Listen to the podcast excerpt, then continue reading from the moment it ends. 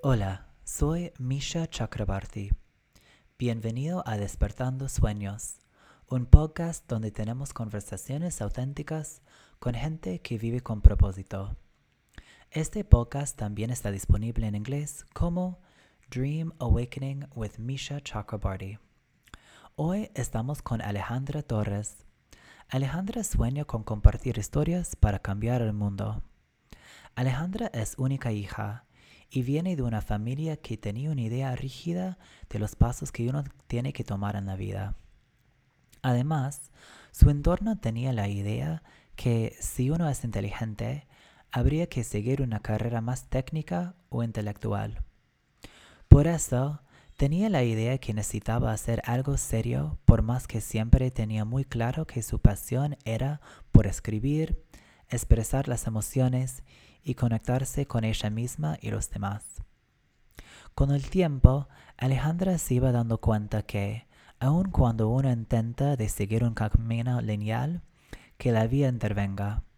Así que aprendió a no pedir permiso o esperar a cumplir ciertas metas para hacer lo que le apasiona. A la vez, descubrió que existían carreras que se enfocan en producción e innovación de nuevos medios. Esto le permitió de compartir estas historias humanas. Con todas estas revelaciones, cambió su carrera de psicología a relaciones internacionales y decidió arriesgarse y cambiar de carrera.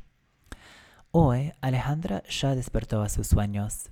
Vive una vida creativa y disfruta de la comunicación. Ella es productora de contenidos digitales y de podcasts divulga y analiza la industria de los podcasts, medios y entretenimiento. Cofundó Drop the Mic con Andrea Kukier, otra invitada del podcast. Drop the Mic es una comunidad de podcasters y Now es una agencia creativa con foco en área digital y las experiencias. Ella es columnista de radio en La Noche Pop en Pop 101.5 y en Verroca en La Roca Radio.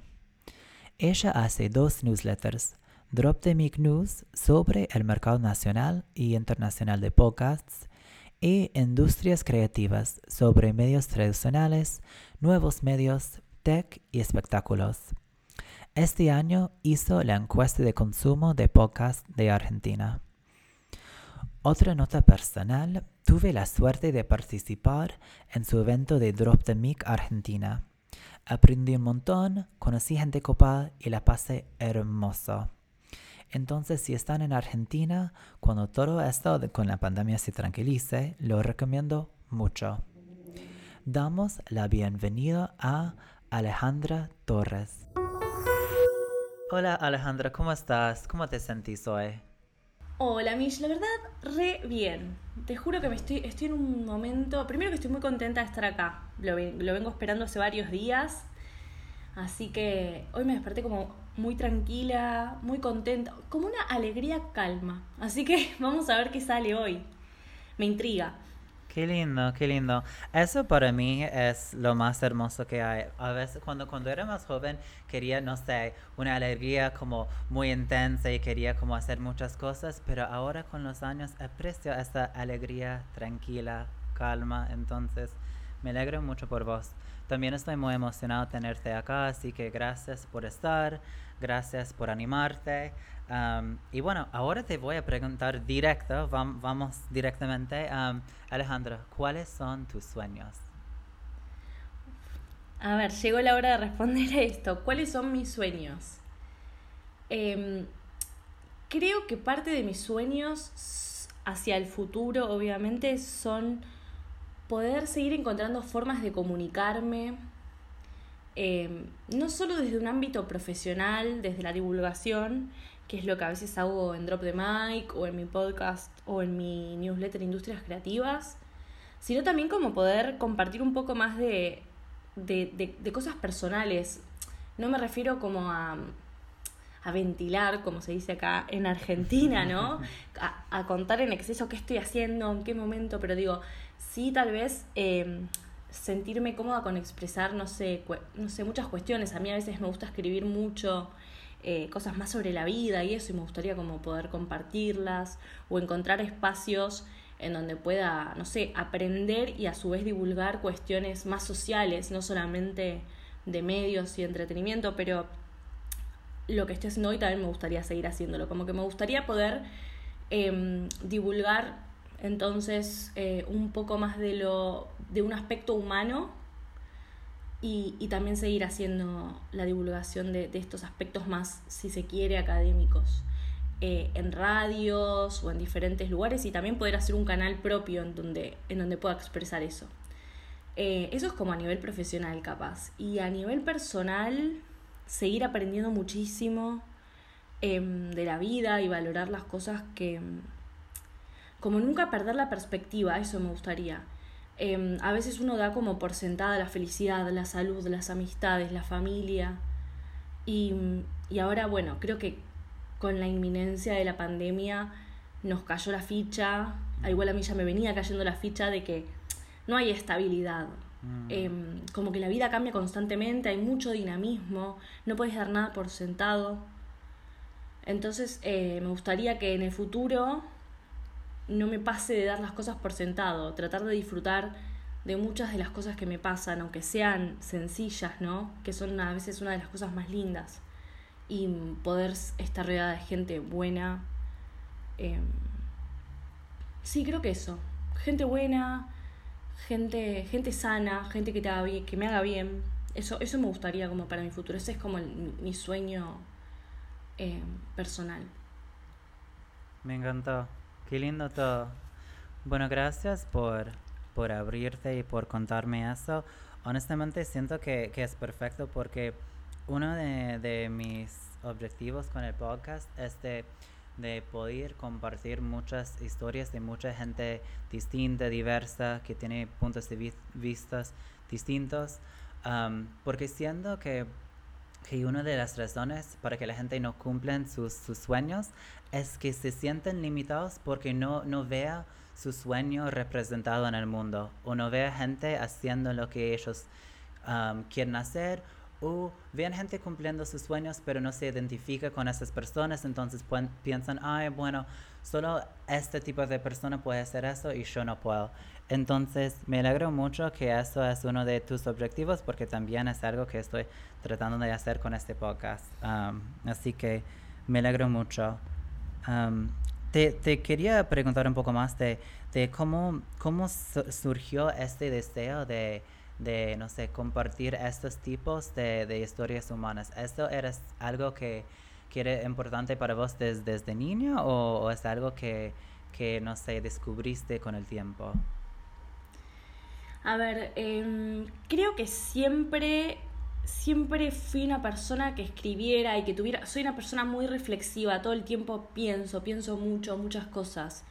Y, y muchas veces, de, de muy chica, como que siempre tuve como ese, no sé si es afán, pero sí, ese, paz, ese sí, apasionamiento por, eh, por escribir, por ejemplo, me acuerdo, un recuerdo como muy, muy, muy antiguo de que me sentaba con mi abuela, yo tenía menos de tres años seguro, así que imagínate, ahora tengo 27, y yo me acuerdo que me sentaba al lado de ella y le dictaba historias que se me ocurrían. No sabía escribir, pero como ella sí, obviamente, entonces ella escribía lo que yo iba pensando. Y mm, entonces no, no solamente era como ficción lo que... Cuando, cuando pasó el tiempo no solamente era como ficción lo que pensaba o lo que quería anotar o manifestar, crear, ni idea, sino también es como que iba tomando nota mental de, de cosas, de experiencias sobre el amor, de experiencias sobre la vida, de experiencias más espirituales. Y, y bueno, creo que es algo que se intensificó bastante. A ver, en la adolescencia tal vez un poco se nubló por la misma velocidad que tiene la adolescencia, ¿no? Y, y las mismas cosas en las que tal vez uno, uno se puede llegar a perder, como por ejemplo, no sé, pavadas de la adolescencia. Mm los populares, los impopulares, digo, no sé, salir a tal lugar, como que te dejen entrar como VIP o, que te dejen afuera, digo, pavadas de esas, que mm. capaz en ese momento un poco como que me desconecté, yo siento, de mi, de mi esencia. Em, pero después terminado la etapa escolar, otra vez volví.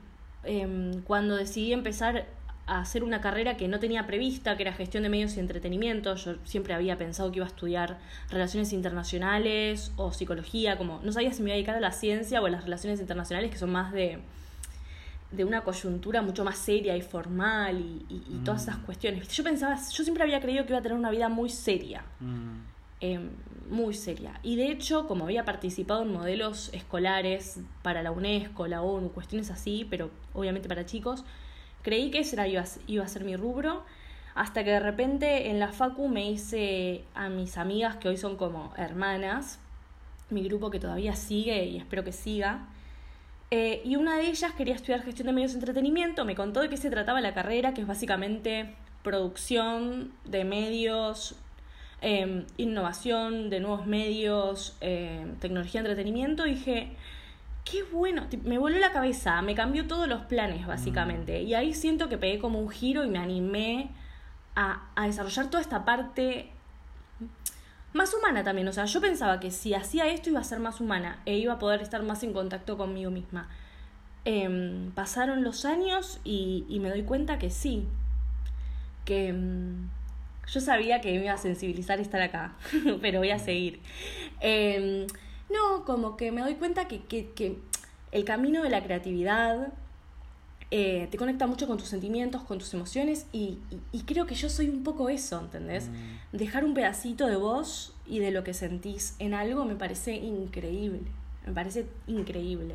Así que eso lo, lo valoro y siento que es un sueño que, que, fui cumpliendo a poco. Si bien todavía siento que se puede intensificar, digamos, que todavía puedo hacer muchas cosas más, Em, cuando hago podcast, en la parte de producción, o cuando estoy, no sé, mirando una entrevista de podcast también, o cuando escribo, o cuando redacto un guion de podcast, ahí es como que me conecto muchísimo. Y es hermoso. Ay, qué lindo. Me alegro mucho. Sí, siento que lo, lo que dijiste sobre conectar como con tu esencia, conectar con vos mismo, e, es el clave. Y como que, que fuiste perdiéndolo con la adolescencia porque en ese momento uno quiere pertenecer, uno quiere estar como los demás, entonces uno se va olvidando la persona quien, quien es. entonces pienso que sí, es una cuestión de conectar con vos mismo. Y también, como estamos diciendo antes, vos tenías la idea que tu vida iba a estar muy seria y que tenía que, estar, que ser de tal forma, pero de repente descubriste que había otra opción que, que no, no sabías que existía antes. Entonces sí, es una cuestión de visibilidad y de darse cuenta de cuáles son tus opciones también. entonces me es cierto lo que decís. Es cierto lo que decís porque realmente desde muy chiquita creo que sin querer, no sé si porque sin querer lo, lo, formó mi familia o sin querer yo tomé eso, como que que dije, bueno, yo tengo que hacer cosas serias. Y de repente haber decidido esto fue como encontrarme conmigo misma y darme cuenta que podía trabajar em, de las cosas que me divertían de chica. Y eso me resultó una locura total. O sea, dije, poder hacer comunicación para mí es es, es, es indescriptible en ese sentido. Em, y a veces pasa que, que, en las redes o cuando uno a veces divulga cosas así más duras o de medios y, y tecnología, digo, a veces uno como que se pierde o más que perderse, a veces es como que uno decide mostrar y comunicar cierta parte de uno, algo más, un poquitito mm. más serio dentro de eso. Digo, porque yo como que, para que capaz, obviamente seguramente toda la gente que, me, que escucha este podcast no me conoce. Básicamente siento que tengo como dos bloques en mi vida. Un aspecto como de divulgación y demás y otro de creación de contenidos. De creación de contenidos que puede ser podcast, que puede ser entrevistas, he redactado notas periodísticas, em, gestión de redes sociales, bueno, toda una cuestión que, me, que a mí me implica estar pensando contenidos y cosas constantemente. Y digo, en, la parte de cuando uno está divulgando noticias o divulgando cosas, uno se muestra más serio y a veces a uno lo relacionan con eso, pero las ganas que tengo yo es también de, de ser un poco más humana, ¿no? Y, y, está bueno, o sea, como que no quiero que la coyuntura ni nada de eso me impidan a mí em, mostrarme la parte humana que soy, que me gusta reírme todo el tiempo casi todo el tiempo, mm. que a veces soy media torpe, que a veces soy muy emocional. Em, nada, como que está bueno. Eh, entonces mi, mi, plan también es ese, es que ninguna, ninguna parte nuble a la otra, sino poder hacer como un mix, porque al final de cuentas ese es el mix que siento que soy, que siempre va mutando. Claro. Me encantó. Sí, creo que me encantó la parte humana porque la verdad como nosotros somos todos un, un mix, como no, no, no es blanco y negro, como realmente como por ejemplo, ahora con toda la situación de pandemia, como cada día es una nueva aventura, como cada día tenés nuevas emociones, todo va cambiando todo el tiempo, entonces como no se puede limitar a, una cosa o el otro, son, son, todas las cosas. bueno, dijiste un montón de cosas muy lindas y muy valiosas y, quiero discutir todo, pero primero quería examinar o explorar un poco más de de por qué te sentiste limitada antes o por qué te sentiste que, que tu vida iba a estar seria, era como por presiones sociales y tu familia o como, no sé, como cosas que viste en, no sé, las películas que miraste cuando eras chica o no sé, ¿por qué, por qué te sentiste que capaz no podías hacer lo que querías o, o que, que tu vida tenías que estar seria y de, de una forma específica? Eso es muy raro y me lo pregunto mucho. Siempre tuve una parte como muy artística que no quise tomar cuando era muy chica, ¿eh? Imagínate, 7 años, 10 años, esa edad, o tal vez un poco más chica, que me dijeron, che, ¿tenés ganas de hacer teatro? Mi familia me decía. Porque, nada, trabemos, digo, seguramente te gusta, o actuación. Y yo decía como que sí, pero sentía que tenía que hacer otras cosas. Yo siempre sentía que tenía que estar haciendo cosas entre mil comillas más importantes.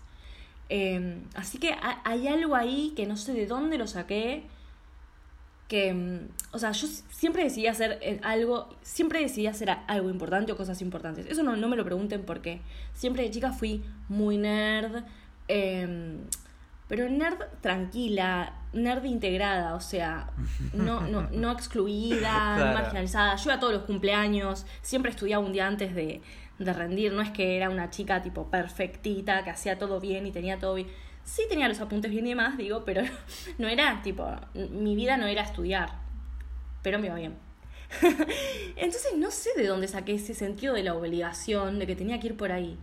Em, el día que me di cuenta que podía hacer estas dos cosas, o sea, que podía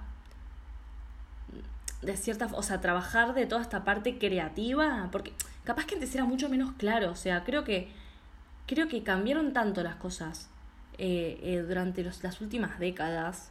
Digo, antes eh, capaz que, que las profesiones eran otras, los ideales eran otros, los objetivos eran otros, no solamente en lo que es la profesión en sí o, las, las labores, sino también en las relaciones. Digo, es como que todo era tan distinto antes, ¿no?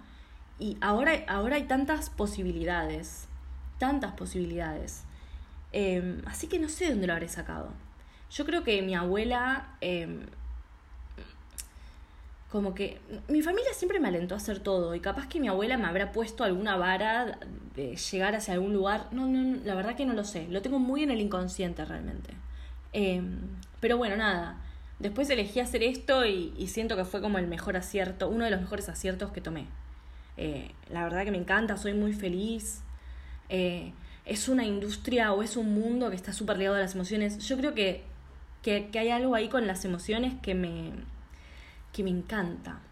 Que me encanta, me encanta, me encanta. O sea, generar algo en una audiencia, generar algo eh, en personas, ¿no? Digo, el entretenimiento.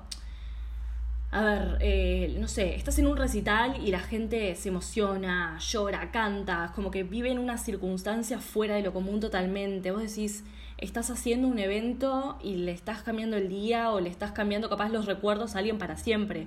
Digo, como que los en el entretenimiento pasa eso que a mí me, me, encanta. Y con los podcasts pasa lo mismo. O sea, capaz que escribiste un episodio y no sabes, o sea, capaz que a la persona le hiciste reír, capaz que a la persona le hiciste emocionarse, capaz a la persona le hiciste, no sé, pensar o aprender algo nuevo. Em, y es eso de tener impacto en los otros que, que a mí un poco me sorprende, me gusta, es toda una responsabilidad. Em, pero lo disfruto muchísimo.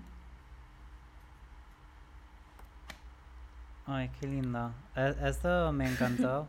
yo, yo honestamente siento igual. Siento que que, mm, no sé, de hacer cosas con los medios y el entretenimiento y de, de poder conectar con las emociones es algo muy valioso, muy poderoso.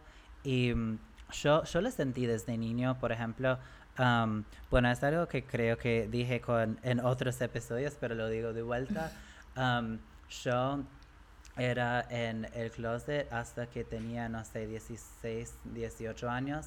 Y realmente en ese momento no tenía representación de gente gay y cuando por fin vi esa representación en una serie, como me cambió la vida y como sentí muy conectado emocionalmente con eso. Entonces siento que, de, no sé, hacer pocas, hacer, hacer, no sé, de actuar, de hacer cosas en vivo, de, de transmitir como emociones y, y, no sé, mensajes a través de, de las medias es algo muy poderoso y realmente puede emocionar a la gente, puede enseñar cosas, puede abrir su punto de vista, puede hacer la gente pensar. Entonces, pienso que es algo muy, muy valioso y no sé si, si vos creciste pensando así, pero al menos en, no sé si es en Estados Unidos, creo que es Estados Unidos y también como la cultura de, de mis papás, pero siento que está muy valorado todo lo que es, no sé, ciencia y ingeniería y la gente como no valora tanto la parte humana que, que decís y a veces por, por esa ventaja, por esa mirada, uno piensa que si uno quiere hacer algo importante, que uno no puede hacer algo humana o conectado con las emociones. Entonces, al menos yo internalicé eso y entonces eso me empujó en otra dirección. Pero cuando conecté con realmente como a mí me emociona um, y a mí... Um, me hace sentir algo, son las cosas humanas y conectadas a las emociones. No sé si vos capaz, capaz, no sé, porque siento que identifico mucho con lo que decís, entonces no sé si vos te sentiste, no sé, alguna presión así de ir en otra dirección por eso. A ver, eh, un poco sí. A ver, sí tuve los comentarios y no me importó. Esa fue la cosa. No, no. Em, em, a ver, desde lo que es mi familia, vendría a ser tipo, yo crecí en mi casa con mi mamá y mi abuela. Em, mi abuela era mucho más dura, mm. mi mamá siempre me apoyó en todo. Y capaz mis tíos son más tradicionales, que yo a ellos los quiero muchísimo, mis tíos, mis primos y demás, y ellos todos tienen una carrera la clásica carrera, dentistas, médicos, eh, no sé, eh, abogados, contadores, bueno, toda esa historia. Entonces a mí como que siempre supieron que yo era buena en el colegio y mm. capaz alguna cuestión de esas. Cuando conté que iba a estudiar lo que estudié, fue como, ¿por qué? Si sos inteligente. Era mm. como, o sea, de cierta forma sí tenía como marcado lo que tenía que hacer, ¿me entendés? Pero aún así, eh, yo estaba totalmente decidida y es como, bueno, lo siento, tipo, mm no me interesa. Han pasado los, un par de años eh, de, que tomé la decisión esa, me acuerdo, y todavía mi tío me decía como, vos tenés que estudiar arquitectura porque sos súper creativa. Yo decía, arquitectura, yo soy malísima, o sea, yo dibujo horrible, ¿me entendés? Y aparte de los números a mí... Oh, no, no. No, los números, no. O sea, te juro que mi nueva perspectiva igual ahora es los números sí y quiero entrar, en, o sea, me quiero como eh, quiero tener en la cabeza que los números sí, ¿entendés? Que quiero aprender, que quiero mm. hacer un montón de cosas que me salen, como no quiero estar bloqueada, no me quiero limitar. Pero realmente a mí, a mí me sale la comunicación, me sale como hablar, me sale pensar, me sale crear, diseñar estrategias. Ahora, cuestiones numéricas me cuestan muchísimo. Habiendo dicho esto y retomando un poco lo que tal vez decías hace un ratito sobre si yo tenía a alguien em, como así como de representación en la tele o, en algún lugar que dijera, uy, esta yo quiero ser como esta persona. ¿Sabes que no sé? No, no tengo recuerdos. Capaz, eso te vas a reír un poco, pero Sabrina la bruja adolescente. Ah, sí. Sabrina Spellman. bueno, ahora que lo pienso, ya podría llegar a ser como. como un poco lo que más recuerdo de. Mm. Eh, de así como. Pero igual, a ver, por ejemplo, para la gente que está escuchando, yo soy morochísima, ¿entienden? Mm. Eh, no, no veía gente como yo en la televisión. Y siempre, y eso lo critico mucho y lo voy a seguir criticando, eh, siempre la gente morocha era la ladrona, la chorra, todo lo peor, los que era, era como siempre la connotación negativa. Y si hay algo que a mí me interpela, es esto de, los estereotipos, em, lo, que, lo que tenemos en el inconsciente colectivo por replicar cultura y replicar formas de ver la vida. Como que em, la discriminación a mí es una cosa que, me genera una impotencia terrible. Mm. Eh, tengo muchas ganas de hacer un podcast sobre eso para escuchar como vidas que tal vez se corren del renglón de, de lo correcta, políticamente correcto o de lo que está bien.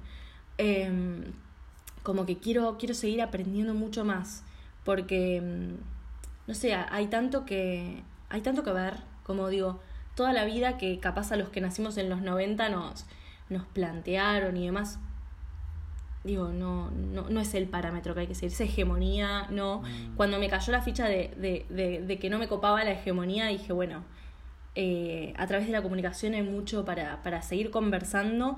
Y si a mí me cambió la cabeza, porque la realidad es que yo antes, claro, a veces uno replica los pensamientos de la familia o las costumbres de la familia.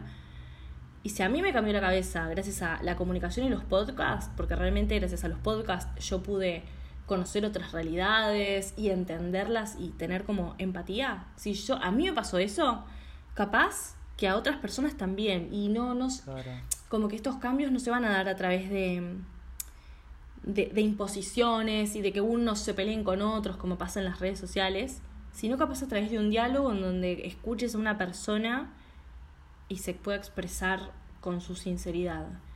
Eh, así que bueno, nada, también esto es algo que me gustaría hacer, ¿no? Eh, dar a conocer más cosas, abrir cabezas. Qué lindo. eso me encantó. Honestamente, como siento, siento muy conectado con todo lo que decís, porque honestamente es lo que, lo que yo, también quiero hacer, así que uh, me gusta mucho. quiero hablar, bueno, como, como dije antes, hay tantas cosas que quiero hablar, pero uno es que vos dijiste que cuando tus capaz tíos o la sociedad te empujó en una dirección, vos ya, ya eras muy decidida, como ya sabías lo que ibas a hacer. Y para mí es algo que no vino muy natural, naturalmente para mí. Yo tenía que aprenderlo. ¿Es algo que vos siempre tenías dentro de vos o, o que tenés que ir aprendiendo también? ¿O cómo llegaste a este punto de, de decisión, de confianza y de, de estar tan asegurada en vos mismo? La verdad, no sé, o sea, si voy a lo elemental nuevamente, digo, la familia, mi, mi mamá diciéndome, vos podés hacer todo lo que quieras. Creo que capaz eso hizo que, que la decisión que tomara o las decisiones que tomara fueran, no sé, me, me valieran a mí. O sea, si me basta a mí y estoy bien con la gente que quiero, ya está. O sea, si no lastimo a nadie, ya está. No, no hay mucho. No hay mucho más que discutir. No sé yo. O sea, aparte, nada, era una, era una forma como de hacer lo que quería, ¿me entendés? Tampoco era que estaba haciendo una cosa terrible, pero digo, eh, no, no, no, no tengo dudas. Yo voy hacia lo que quiero, siempre y cuando no, no sea algo que es algo terrible, por o sea, siempre y cuando no genere daño a otra persona, eh, siempre voy a tratar de cumplir mis sueños. Siempre, siempre lo busqué. Hoy, gracias a eso, capaz que estoy viviendo parte de lo que muchas veces soñé y vaya a saber lo que va a pasar en el futuro. Espero poder seguir de esta forma, digo, poder, espero poder seguir encontrando estas nuevas posibilidades, porque también hay una cosa, y es que yo siempre me organicé la vida y siempre quise como vivir ciertos hitos ordenadamente, y la vida te sorprende, y el camino no es fácil, ni lineal, ni por casualidad, y eso es una cosa que a veces converso con algunas personas, ¿viste? A ver, yo no soy nadie importante, la realidad es esa, pero todos, todos, todos tenemos nuestras, o muchos tenemos ciertas metas en la vida. Y en la vida te van pasando cosas que no esperas, o sea, no es una línea recta, ¿me entendés? Te pasan cosas que aunque vos quieras con todas tus fuerzas llegar a un punto, no te, lo permiten, ¿me entendés? O es muy difícil. Entonces, hace un rato y fuera antes de la grabación hablábamos de del pasto es más verde en el otro lado, mm, ¿viste? Y me parece que estaría bueno como empezar a demitificar y mostrar el backstage de las cosas, ¿no? Em, para que vean que no todo es hermoso, ni todo es fácil, eh, ni todo sucede de la noche a la mañana. O sea, digo, todo lleva tiempo, lleva sacrificios, lleva cierta disciplina, em, vivir cosas lindas y cosas no tan lindas, ¿no? Uno, cuando tiene un objetivo y lo tiene súper definido y demás, va a tratar siempre de ir hacia ese lado. Después van pasando algunas cosas que hacen que sea más o menos difícil, más o menos fácil. Mm. Eh, y está bueno charlar de esto porque, porque tal vez eh, alguno piensa que en la primera complicación ya tiene que dejar porque ese sueño no es para mm, él o para ella. Em, y no, o sea, es, es, tratar de arriesgarse em, hacia donde te dicta el corazón. Si lo queremos pensar de esa forma, es arriesgarse. Es y, y hay que hacer sacrificios, por ejemplo. La verdad que yo para meterme a trabajar en podcast y demás, que siento que tengo un enorme camino para recorrer. Yo todavía digo, no, no logré absolutamente nada. Eh, no sé, me acuerdo que me tenía, en un momento me tenía que pagar la facultad, tenía que ayudar en mi casa, tenía que seguir aprovechando una oportunidad que se me había dado, que era como la primera oportunidad para estar dentro del mundo de los podcasts, me acuerdo. Y yo no sabéis todo lo que hacía para poder participar dentro de esa oportunidad. Yo me acuerdo que en el trabajo no sé, trabajaba en Moreno y la oportunidad era en Capital, que quedaba como a 50 kilómetros. Hacía lo imposible para estar organizada, trabajaba a veces horas extra para después cambiarlas con mis compañeros de trabajo, para yo después poder ir a los estudios y poder eh, grabar o poder participar en eventos. Eh, estudiaba a veces un poco en el trabajo. Em, era como, nada, hubo momentos de muchísimo sacrificio. Y a veces también mismo tenés ciertas obligaciones para tratar de llegar a lugares, por ejemplo, decís, bueno, mm, si yo hago mi pensamiento, si yo hago contenidos de podcast o de medios de entretenimiento, tal vez algún día tenga la dicha de ser columnista en una radio, que es algo que empezó a pasar hace poco. Eh, pero yo he estado tipo, no sé, muchas semanas tenía la obligación de lanzar el newsletter, editar mi podcast, subirlo, hacer el otro podcast, seguir trabajando, eh, charlar con los clientes porque tengo una agencia, charlar con mi socio, hacer reportes, hacer los contenidos, hablar con... Nosotros ahora en la agencia tenemos gente que trabaja con nosotros o para nosotros. Entonces digo, eh, son a veces muchas horas de, de sacrificio. Y está bueno comentarlo. Como que uno a veces no quiere contar eso, mm. para no quedar como pedante o creído, pero si no te lo cuentan, o sea, eh, si no te lo bajan a concreto, si no te dicen que es complicado, la gente piensa que es fácil y capaz que no se anima a hacerlo, o si se le complica, cuelga. Hablo mucho, vos cortame. No, honestamente, te, te, quería dejar hablar porque, como decís, para mí es muy importante eso. Y yo aún en mi camino como me, me, pasó lo mismo, como al inicio como cuando por fin como tomaste como el primer paso y te sentiste realizado en eso, pensas, ay, por fin estoy haciendo esa cosa que, que realmente quiero hacer, tengo ese sentimiento um, y yo sé que es muy propio, muy verdadero y después como te llegan un montón de dificultades, pensas, ay, no, eso no está pasando como eso no está fluyendo, no está tan fácil como pensé, debería estar que como no, no es mi destino, no, es algo que, que hago bien, um, pero no es así, como simplemente la, la, vida sigue, como la vida sigue um, con sus complicaciones y, y para mí uno de los problemas, los problemas es que vivimos en el mundo de las redes y la gratificación instantánea. Entonces, pienso que por eso la gente piensa, bueno, si algo va a pasar, tiene que pasar como rápido, así. Y tiene que, todo tiene que estar como visible para las redes como en, en el instante. Y para mí está muy importante lo que contaste porque, porque si no la gente se frustra y, abandona las cosas que son importantes. Y realmente requiere, el camino requiere mucha paciencia, como hay, muchas colinas, hay muchos obstáculos. Y realmente para mí lo importante es por qué haces lo que estás haciendo. Porque si estás haciéndolo para la fama o para el dinero, no vas a tener la paciencia para aguantar todo que, que se va metiendo en, en tu camino. Entonces quiero, quiero hablar un poco más de, de los obstáculos en el camino y el sentido de propósito. Um, ¿Puedes seguir hablando un poco más de, hablamos de, del pastel siempre más verde, ¿puedes hablar un poco de, no sé, capaz algún obstáculo que te frustraba al inicio, pero después aprendiste algo o capaz estás agradecido por, no sé, algo imprevisto que te pasó? Sí, bueno, tengo capaz un ejemplo que creo que es como el más grande de los obstáculos que me, que me tocó atravesar. Y es, em, a ver, yo tenía 23, creo, 2015.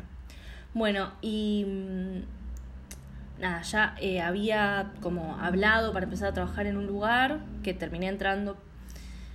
Y en ese momento pero terminé entrando y era un lugar que iba a estar, pero iba a estar de forma gratuita. Y sé que todo el mundo dice, no hay que trabajar de forma gratis, pero bueno, era chica, era la primera vez que tenía la oportunidad como de relacionarme con el ambiente, nada, muchas cosas. Y e, la verdad que creo que durante la adolescencia y la infancia siempre tuve como un pasar económico bastante cómodo. Eh, y de repente, no sé, la empresa de mi vieja quiebra y nos quedamos en la recontra lona, zarpado, o sea, no, se, se, se, las cosas cambiaron muchísimo. Em, y bueno, ¿qué pasó? Yo, nada, tenía que seguir estudiando, tenía que seguir yendo a trabajar ese trabajo que no me pagaban, pero a mí me servía y lo amaba, eso es lo más importante, yo amaba estar ahí y era feliz.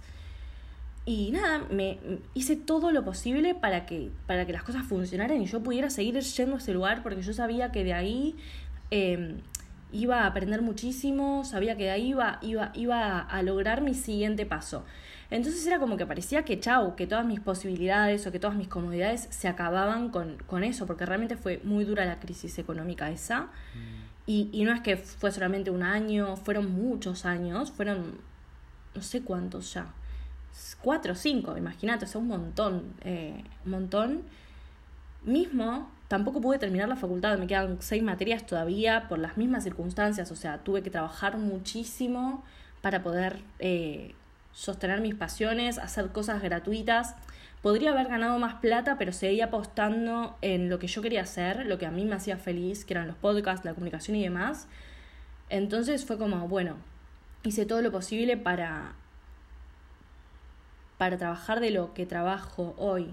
Em, este año, bueno, las cosas fueron cambiando para bien y mejor, pero digo, estuve como cuatro años, em, nada, eh, tratando de encontrar la forma de que esto funcione, ¿viste? Mm. Tratando de encontrar la forma de poder seguir encontrando una excusa eh, para, para hacer lo que me gusta. Y pasó una cosa muy loca, muy loca, muy loca, que fue que... Em, Ah, bueno, para, para que tengas capaz una idea, a mí me invitan muchas veces eh, a universidades a charlar sobre podcast. Este año hice la encuesta de podcast en Argentina. Eh, y yo digo, wow, qué locura. O sea, yo ni siquiera pude terminar la facu, me quedan esas seis materias. Y a pesar de todo y con todo el sacrificio, digo, me siguen llamando a mí. Y ni siquiera soy una licenciada. O sea, eso es muy loco. Y después, eh, me pasó este año que, que nada, que se sumó a, a, los clientes de mi agencia una persona que es especialista en medios y también innovación y cuando estaba mirando su, su CV eh, fue como, vi que había, que ella es columnista de una radio y yo dije, ¡Ah! qué lindo, dije, wow, al final capaz que, que, que, yo nunca voy a poder hacer eso, lo dije, a ver, no, no sé por qué lo pensé, pero dije, uy, qué lástima, capaz que lo mío era por otro lado. Y fue una locura, o sea, esto realmente no se puede creer, pero ese mismo día me llama una persona eh, que es una conductora de radio de acá de, de Buenos Aires y me dice, eh, acabo de salir de una reunión de producción, eh, me encantaría que, que formes parte de una columna en una radio que es bastante conocida de Buenos Aires. Y yo dije, ¿qué? O sea, justo el mismo día que había pensado esto de de tipo, uh, bueno, capaz que nunca esto no, no, iba a ser para mí o que nunca voy a llegar, pero de todas formas estoy bien, me terminó sucediendo esto. Y, y la verdad que creo que un poco se dio porque justo a esta persona yo, yo le hacía columnas en radios mucho más chicas, radios online o unas radios más regionales.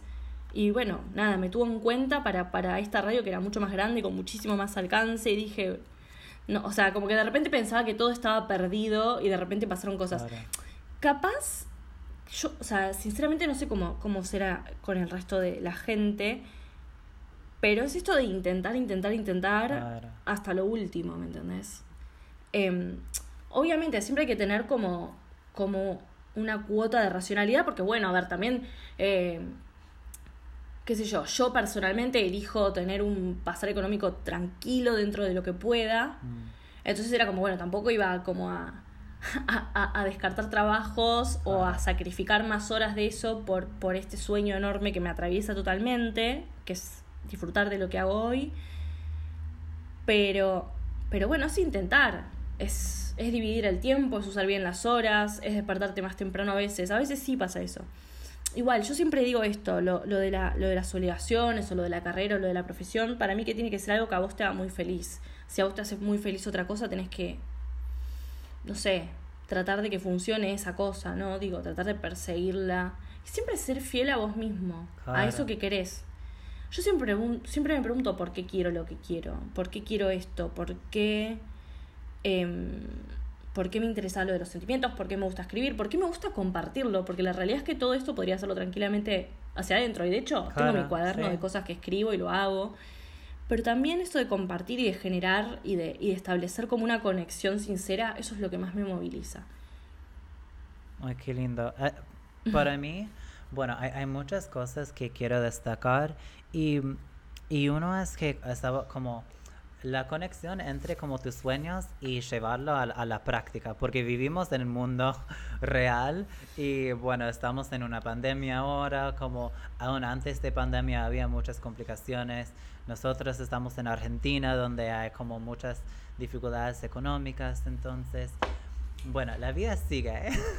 Tenés tus sueños, pero la vida sigue. Entonces hay que encontrar una manera de, de, de seguir viviendo y de, de no morir de hambre, pero también de tomar pasos por, por lograr tus sueños. Entonces, para mí todo lo que, que dijiste está muy importante y siento que a veces uno, bueno, vivimos en el mundo práctico y a veces uno tiene que tomar decisiones que capaz no alimentan directamente tus sueños, pero estás haciéndolo para sobrevivir y uno no puede negar estas situaciones.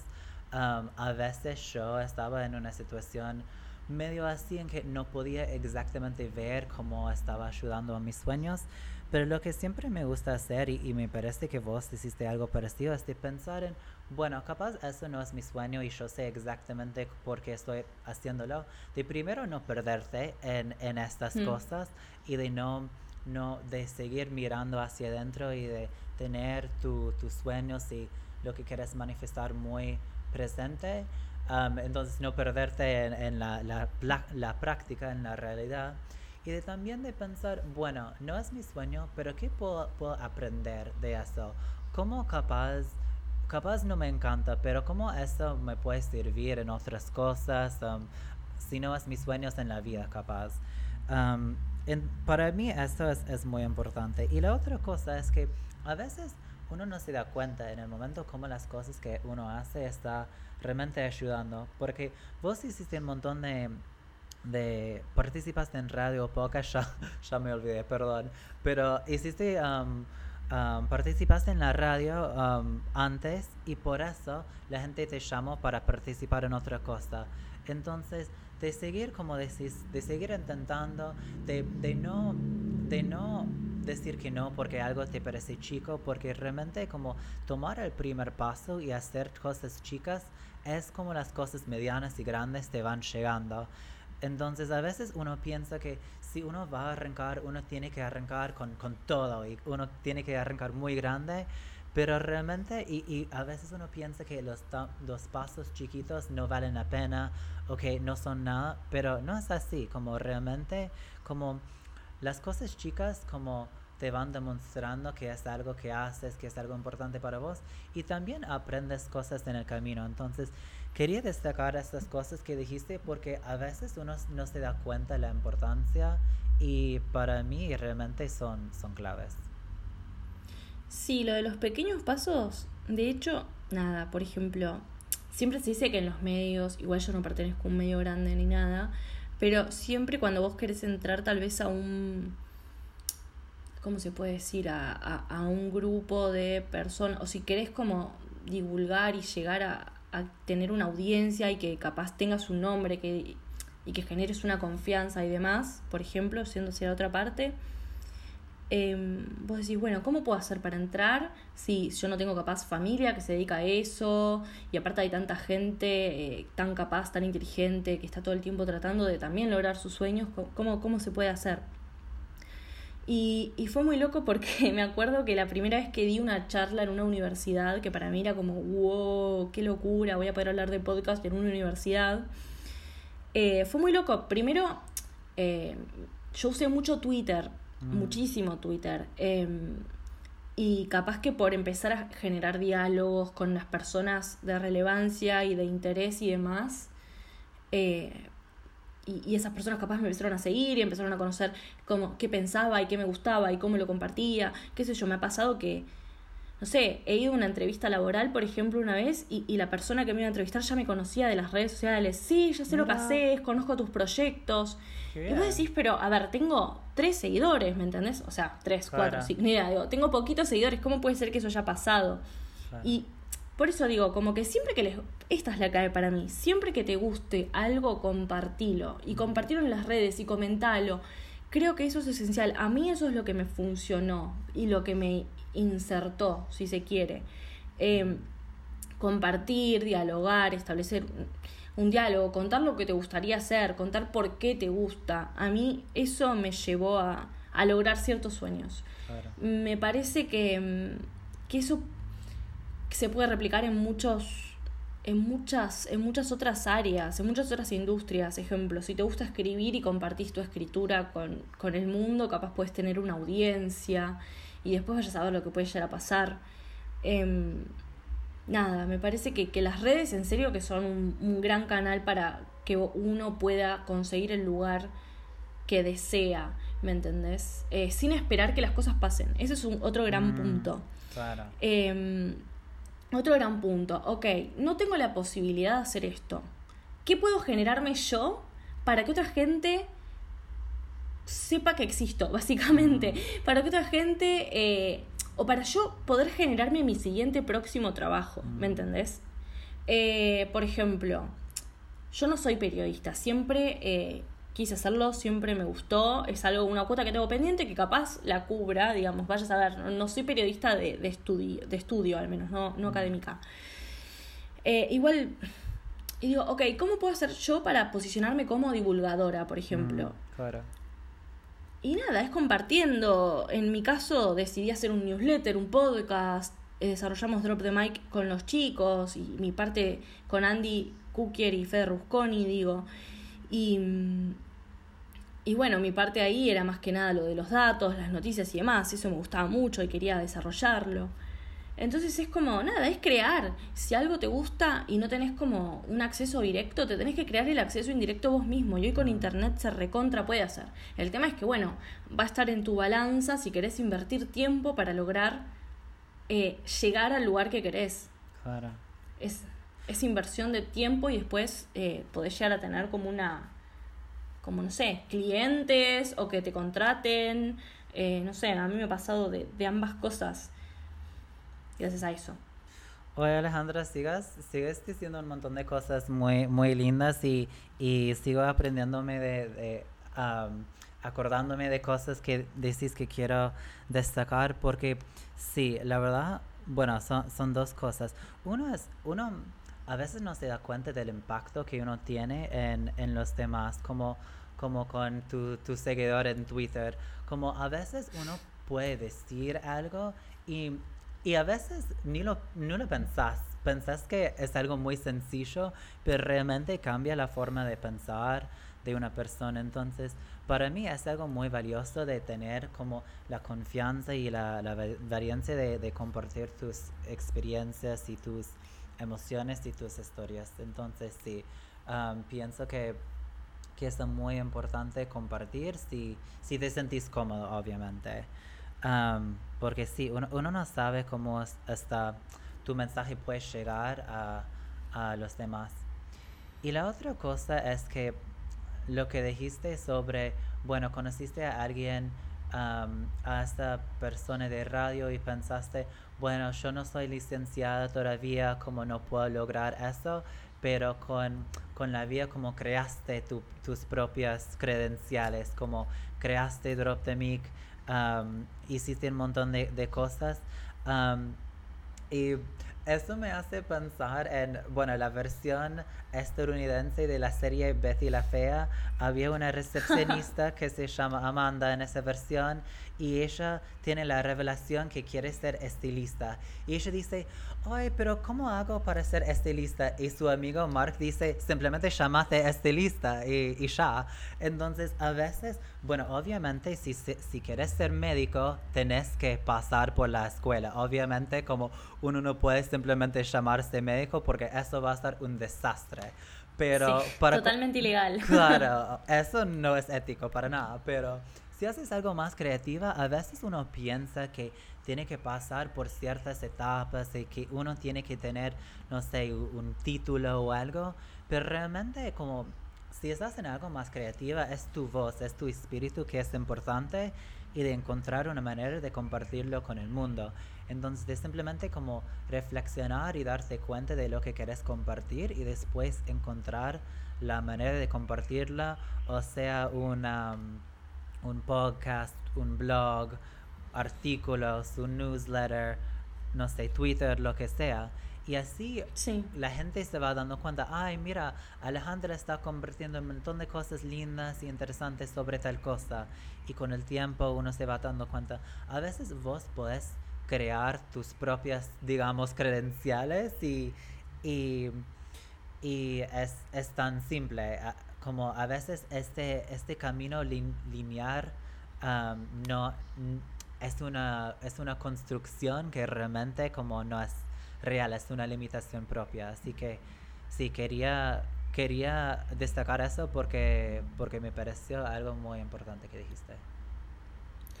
Es algo que descubrí y me costó, o sea, como que, no sé cómo explicarte, yo vengo de una familia o de una cultura familiar, si se quiere, donde los pasos a seguir siempre fueron, primero estudiás, después mm. eh, vas a la universidad y después, eh, no sé, ni idea, seguís estudiando, ponele, no sé, o, después de la facultad trabajás. Y a mí como que todos los planes se me descontrolaron, o sea, no, no, no fue tan lineal la vida, ¿me entendés? Y, y fue como toda una revelación también decir, ah, ok, no tenía que esperar a que esto pasara para yo poder hacer otra cosa. Esto de andar pidiendo permiso o esperar a que las cosas pasen, creo que, creo que no.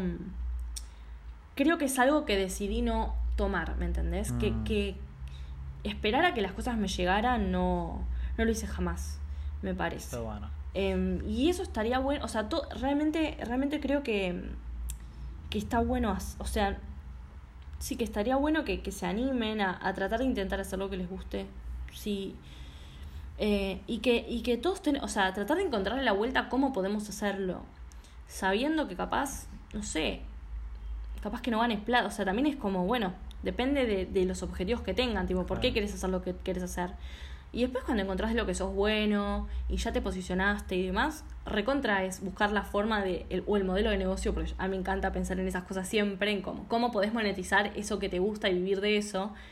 Si bien lleva bastante inversión de tiempo, yo creo que, que a la larga se puede, se recontra puede hacer. Como que de alguna manera, buscando, pensando, formándonos, haciendo cursos, lo que sea, de, de, va a haber una forma em, en la que puedas trabajar de eso, si es que le metes mucho empeño me parece a mí. Eh, capaz que estoy generalizando mucho, digo, es difícil, eh, capaz que tenés que estar dispuesto a sacrificarte. Igual tampoco toda la vida es sacrificio, o sea, la realidad es, como que no hay una única forma, no hay una única forma de, de, ser feliz y demás. O sea, capaz que yo, porque de nada, mi personalidad es así. Yo soy una persona que, que nada, que si le gusta algo se sacrifica y... Pero a veces es como que tampoco es tipo lo, primordial. Y eso lo veo mucho y lo aprendo con mis amigas, ¿viste? Como que en todas, somos seis Em, todas tenemos como objetivos diferentes, vidas diferentes, qué sé yo. No entendemos cómo nos podemos llevar también porque somos muy distintas en muchísimas formas de pensar. Y es como, no sé, hay una que hay una que le encantaría ya, o sea, tenemos 26 y 27 años todas. Una ya quisiera ser madre, ¿entendés? Tipo, y tiene una vida como muy familiar. Después yo soy como recontrametida con el trabajo, o sea, tengo como es toda esa parte. Después otra que quiere viajar por el mundo, ¿entendés? Como que, no sé, como que capaz que se va del país. Digo, está bueno buscar, y eso me parece lo lindo de tu podcast, que se puede hablar de los sueños y de que podés ver que, que, no hay ningún lugar hacia dónde ir, no hay ninguna meta específica, sino que todos tenemos nuestras propias metas y, y hacia allá espero que vayamos todos, ¿no? Como en búsqueda de eso que, que, que, nos hace un poco, un poquito más felices. Claro, para mí es lo clave, como todo el mundo tiene un sueño distinto y puede ser no sé, de, de, tener tu canal de medias donde, donde puedes conectar con la gente, puede ser ser madre, puede ser viajar por el mundo, todos son muy importantes y valiosos. Para mí lo importante es simplemente darte cuenta de realmente lo que vos quieras hacer, no tus papás, no la sociedad, no tu pareja, pero vos, y de seguir eso de un lugar verdadero.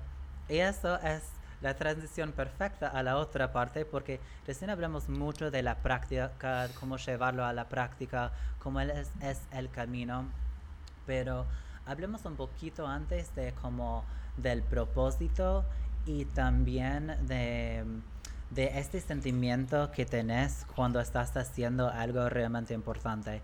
Y quiero volver a esto un poco. ¿Puedes, Alejandro, hablar un poco, hablaste un poco de la sensación que tenés cuando haces algo que realmente te hace feliz? ¿Puedes, ¿puedes hablar un poco más de esa sensación?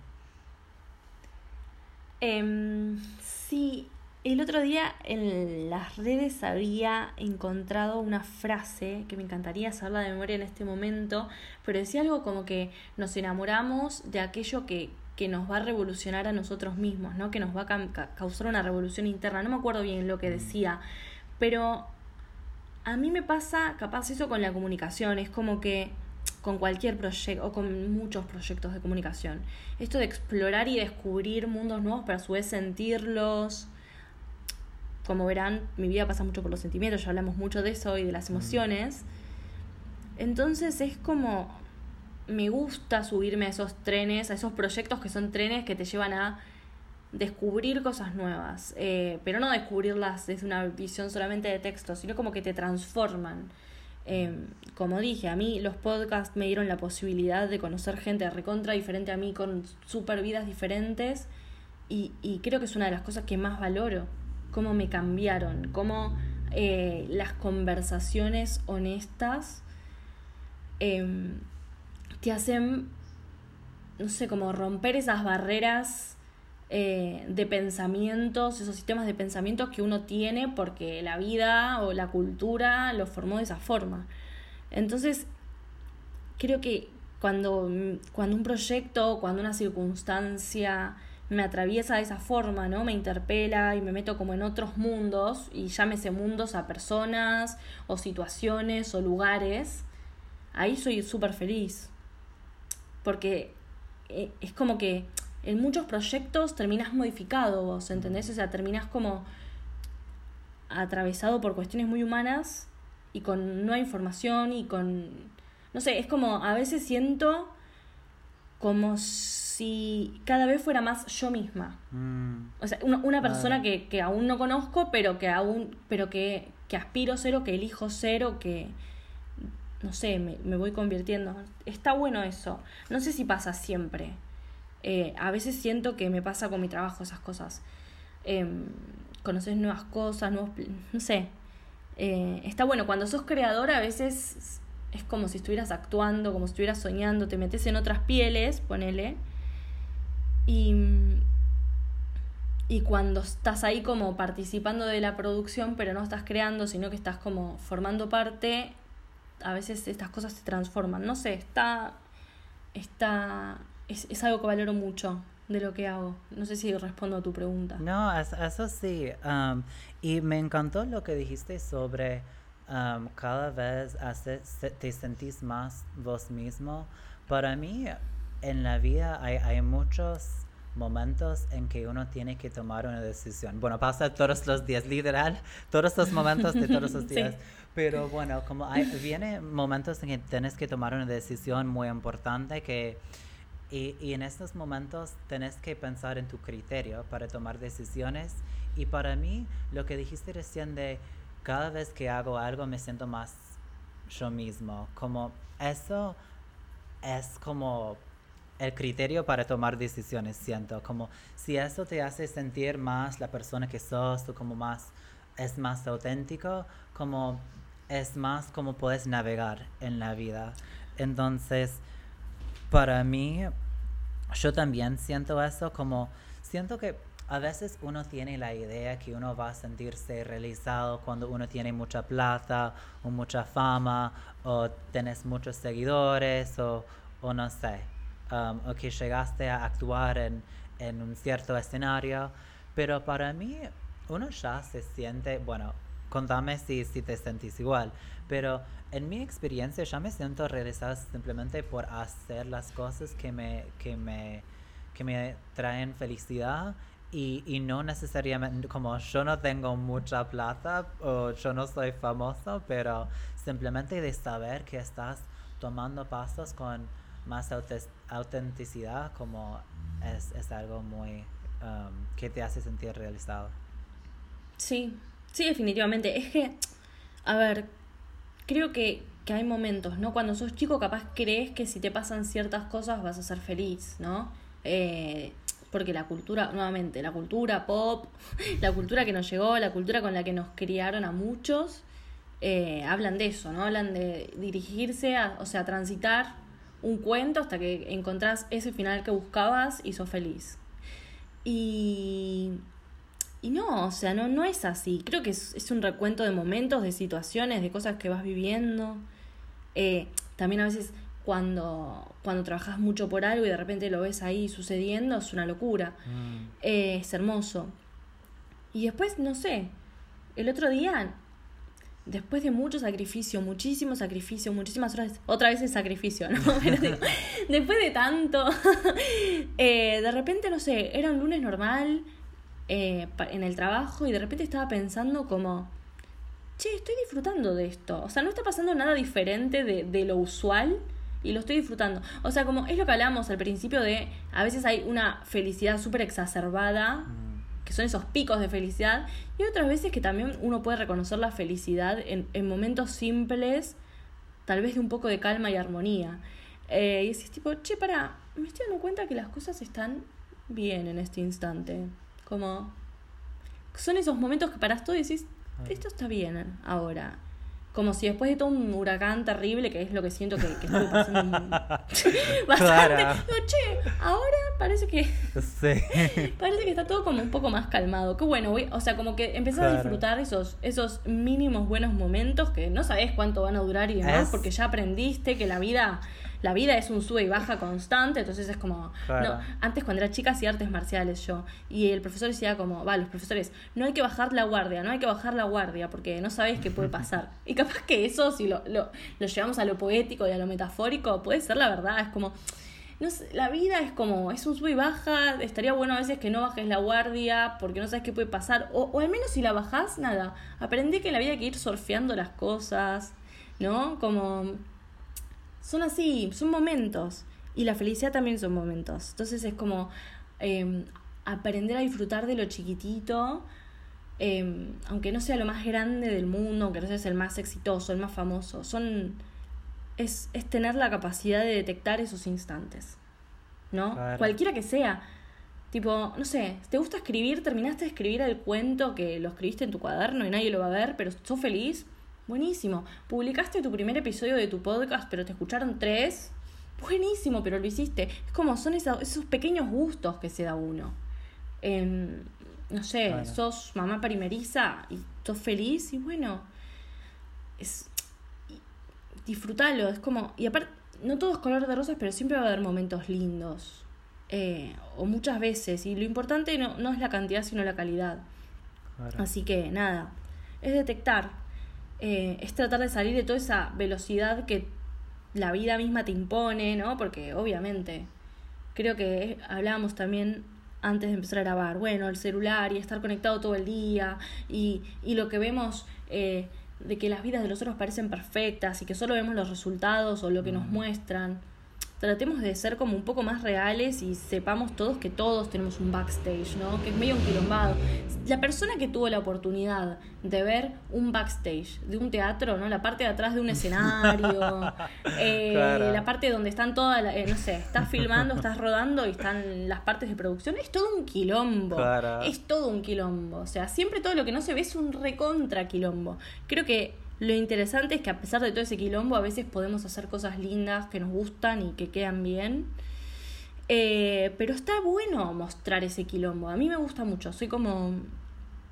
O sea, me gustaría poder como contarle a la gente, che, mirá que todo lo lindo que se ve en las redes sociales y demás es resultado de quilombo, quilombo y quilombo.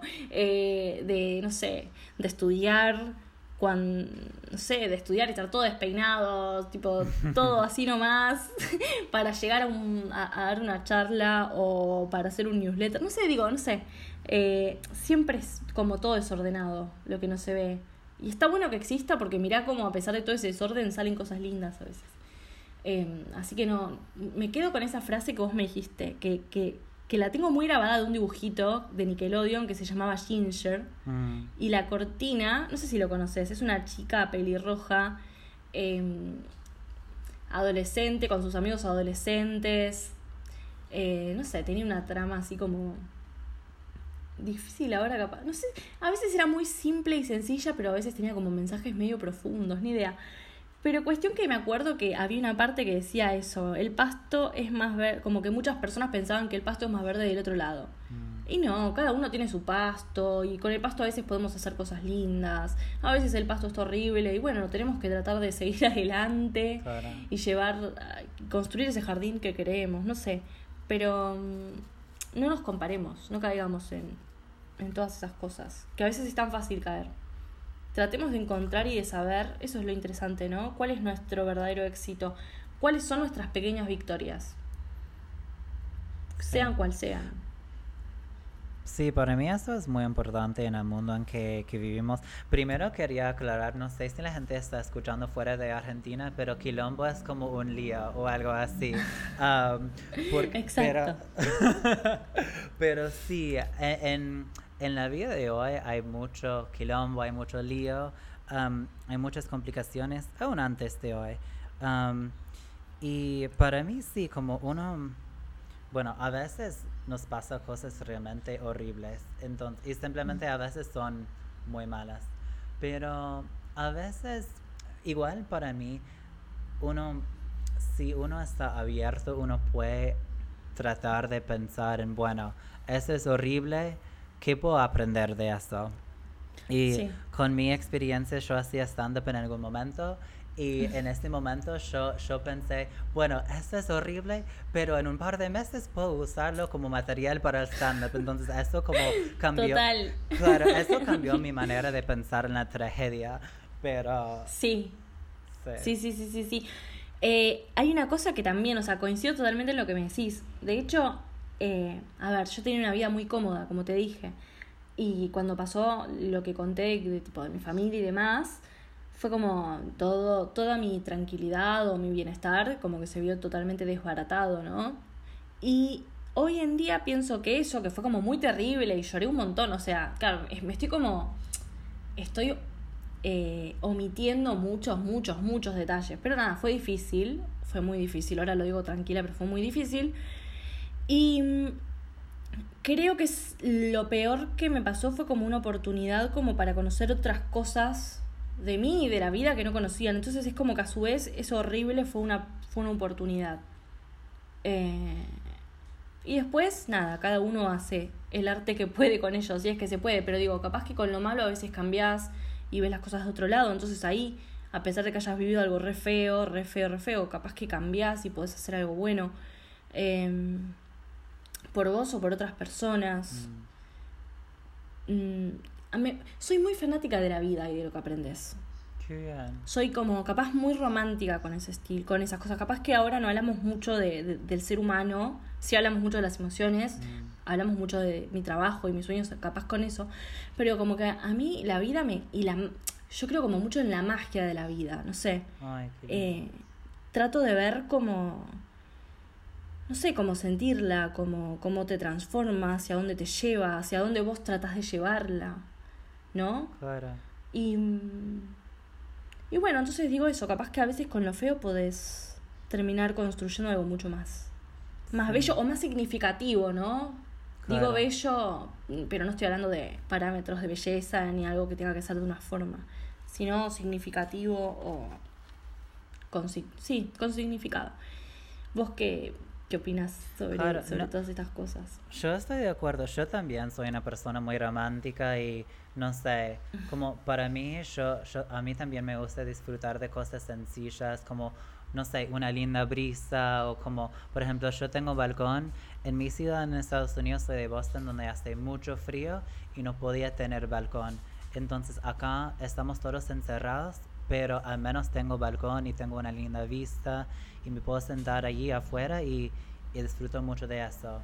O ahora, por ejemplo, estamos encerrados y no tengo mucho espacio, pero a veces como yo veo ese como desafío, como una oportunidad de pensar, bueno, no tengo mucho espacio, entonces, no sé, cómo, cómo puedo aprovechar mejor del espacio, cómo puedo organizar las cosas de otra forma, capaz puedo donar algo que realmente como no me, no me da tanta felicidad que capaz pensé o que una persona puede aprovechar un poco más.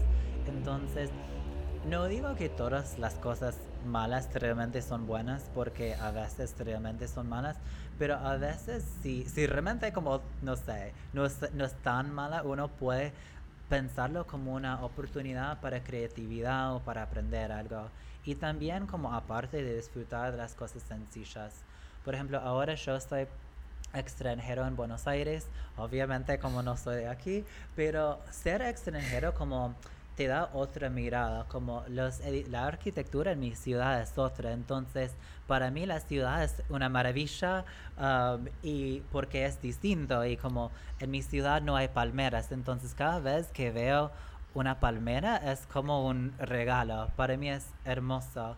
Y um, pero sí es pero depende de, de tu mirada, como puedes estar como no sé, frustrado y como ves todo gris todo el tiempo. Entonces, sí, es una, es una cuestión de tu perspectiva. a veces es inevitable como no ver las cosas grises.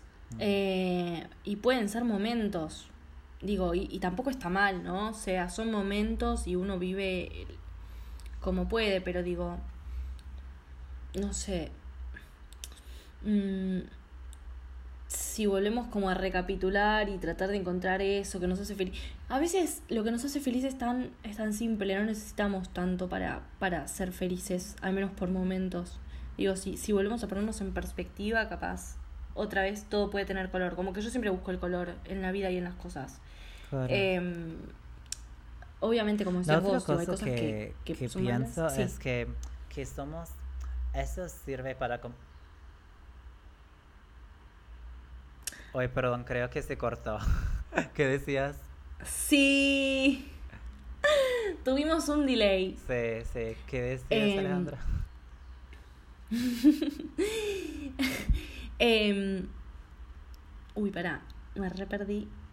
¿Qué era lo que estaba diciendo? Bueno, no importa, no importa. Sigamos con tu pregunta. Estabas hablando de cómo ver la vida con color, creo. Algo así. Ah, sí. Sí, sí a veces es dotarlo de color, si es que se puede, no sé.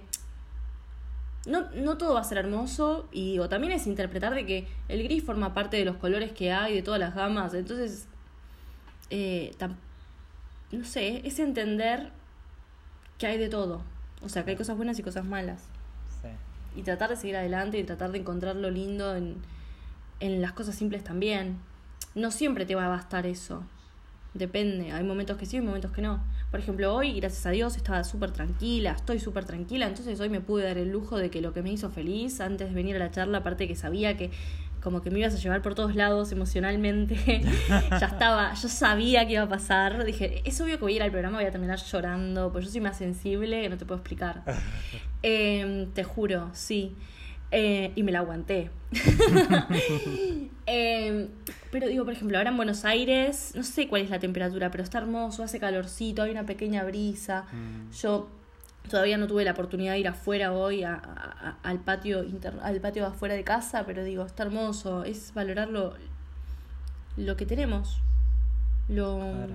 sí, y no y, y darle realmente valor, o sea, nuevamente a no no recaer en que estamos acostumbrados a algo, entonces ya no nos importa. Tampoco se puede estar agradeciendo todos los días de, uy, qué bueno, qué bueno, qué bueno esto. Pero digo, a veces si nos detenemos, porque tampoco, o sea, tampoco Claro. creo que, que sea la forma, más si uno se siente obligado. Pero digo, no sé, a veces son esos pequeños lapsos de que te pones a pensar en las cosas y ponerlos en perspectiva que decís tipo, qué bien, qué Sí. bien. Estos, no sé, suenan los pajaritos. Eh, y, y- tengo una palmera en casa también que salió hace poquito. Tengo dos palmeras en casa que nacieron linda. así como de la nada. Y digo, ay, qué placer cómo las amo. Yo también amo las palmeras. No, me hacen muy feliz. Ay, qué bien. Sí, para mí como eh, es, es, es como encontrar una manera de, de, de estar agradecido, porque realmente a veces uno no, no aprecia lo que tiene, pero también como de, no sé, de no estar como naif o, o negando las cosas, porque a veces las cosas están malas y realmente Sí. uno tiene que afrontar a cosas difíciles, entonces es una cuestión de, de como darse cuenta de qué es lo que realmente siento. Eh, para mí es importante de no bloquearte, entonces no bloquearte de apreciar las cosas buenas, pero tampoco no bloquearte de mirar las realidades duras y de enfrentarlas. Para mí es el balance, como como Sí. uno tiene que tener, como estamos diciéndonos, como somos todos, somos lo bueno, lo malo, como lo complicado, como es, es de, de apreciar como todas las emociones distintas de la vida. Em, Sí. Sí, porque ninguna es buena, o sea, ninguna es buena o mala. O sea, co- tengo una amiga que es psicóloga y, y, y cada tanto hablamos de eso. Es como que a veces se pone que, oh, la tristeza es malísima. Y no, o sea, a veces eh, como que a través de ese contraste podés también ver cosas lindas. Mm. Y esto de otra cosa, de que, bueno, no, no es que yo, y tampoco creo que vos, no es que veamos las cosas con una gafa, gafas de color rosa y todo es divino, y todo es romántico, y todo es lindo. Es tratar de hacerle frente a lo bueno y a lo malo, claro, ¿no? De, de estar activos en eso. sí. Bueno, ya te pregunté un montón de cosas. Te quería preguntar, bueno, no sé si es demasiado personal, así que si es, como puedes decirme que, que, no, que no estás cómoda, pero hablaste de como muchas conversaciones que tuviste am, durante los años y eh, quería preguntarse si, si te sentirías cómoda compartiendo, no sé, una conversación que tuviste que capaz cambió tu manera de pensar o tu perspectiva. Uf, a ver, tengo que pensar, una conversación que haya cambiado mi perspectiva. o que te emocionó o, o lo que sea. Qué difícil. Estoy pensando. Porque yo sí amo las conversaciones. Amo, amo, amo, amo tener conversaciones así Clara. como, como serias. Pero a ver, eh, estoy pensando en este momento una conversación que, que siento que me haya modificado. ¿Sabes qué? No, no sé. Claro, el tema es que cuando uno tiene muchas conversaciones ah, y uno es muy sociable, es, di- es difícil identificar solamente uno.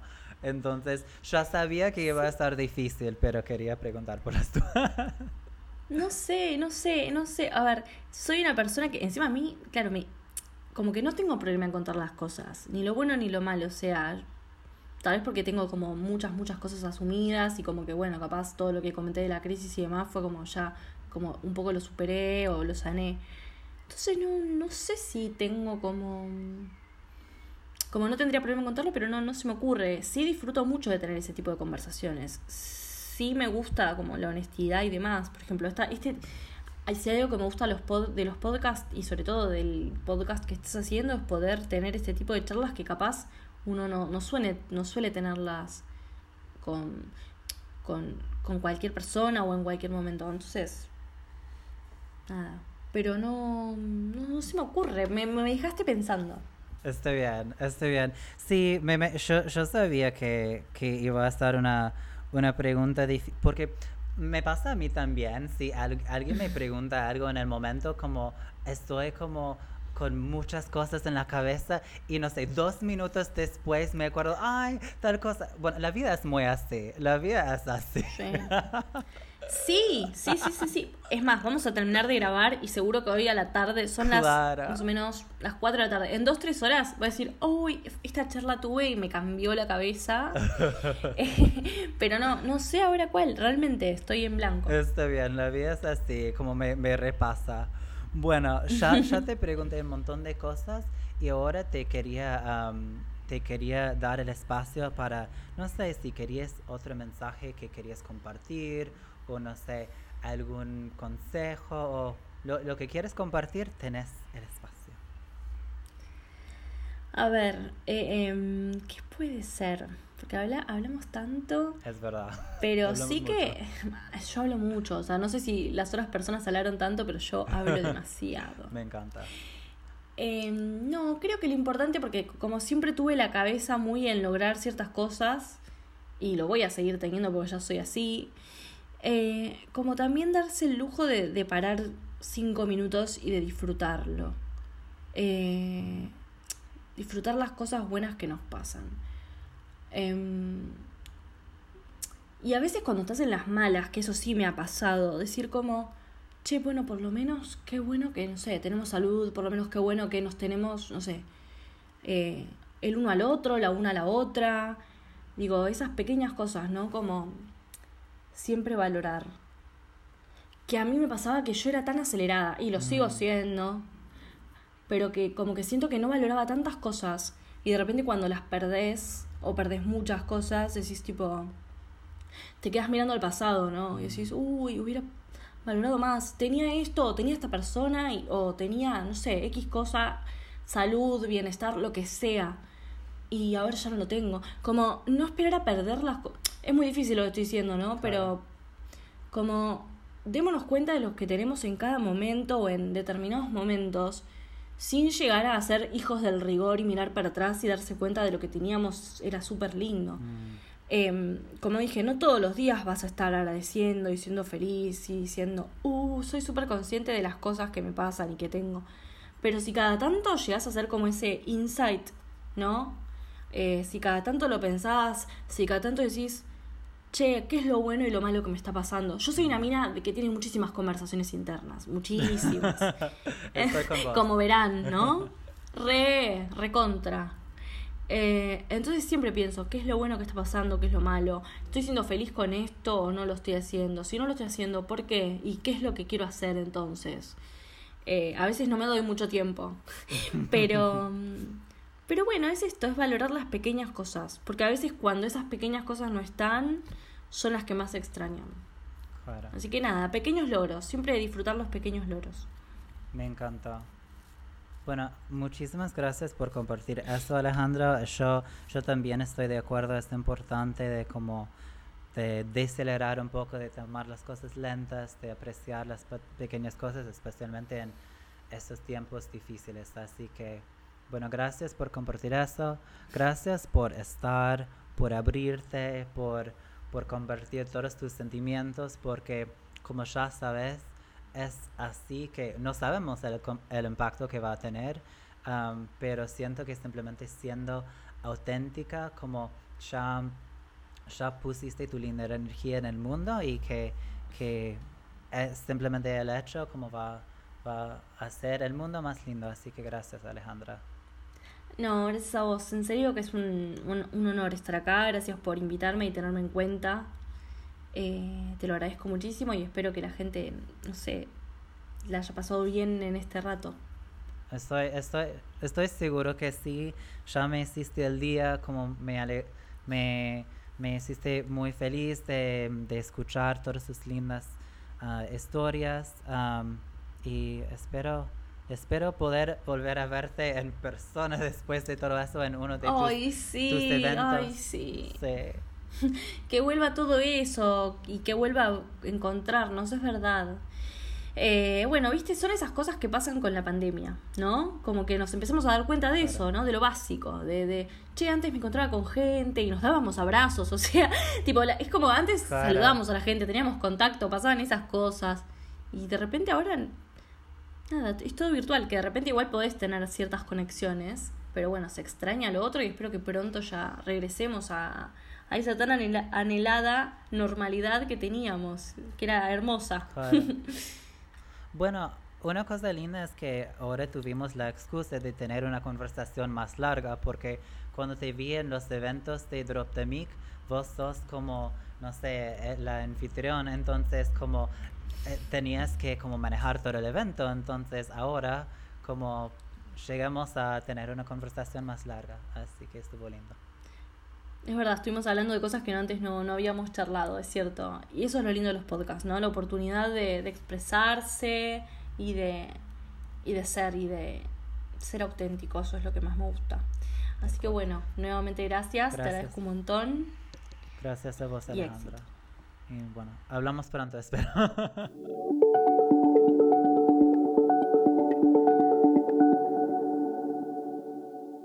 Acabamos de hablar con Alejandra Torres. Qué linda manera para arrancar el año. La pasé hermoso. Tuvimos una conversación como siempre llenado con muchas emociones distintas y como siempre disfruté mucho, aprendí mucho y también como siempre hay muchas cosas para destacar, pero les dejo con solo algunas.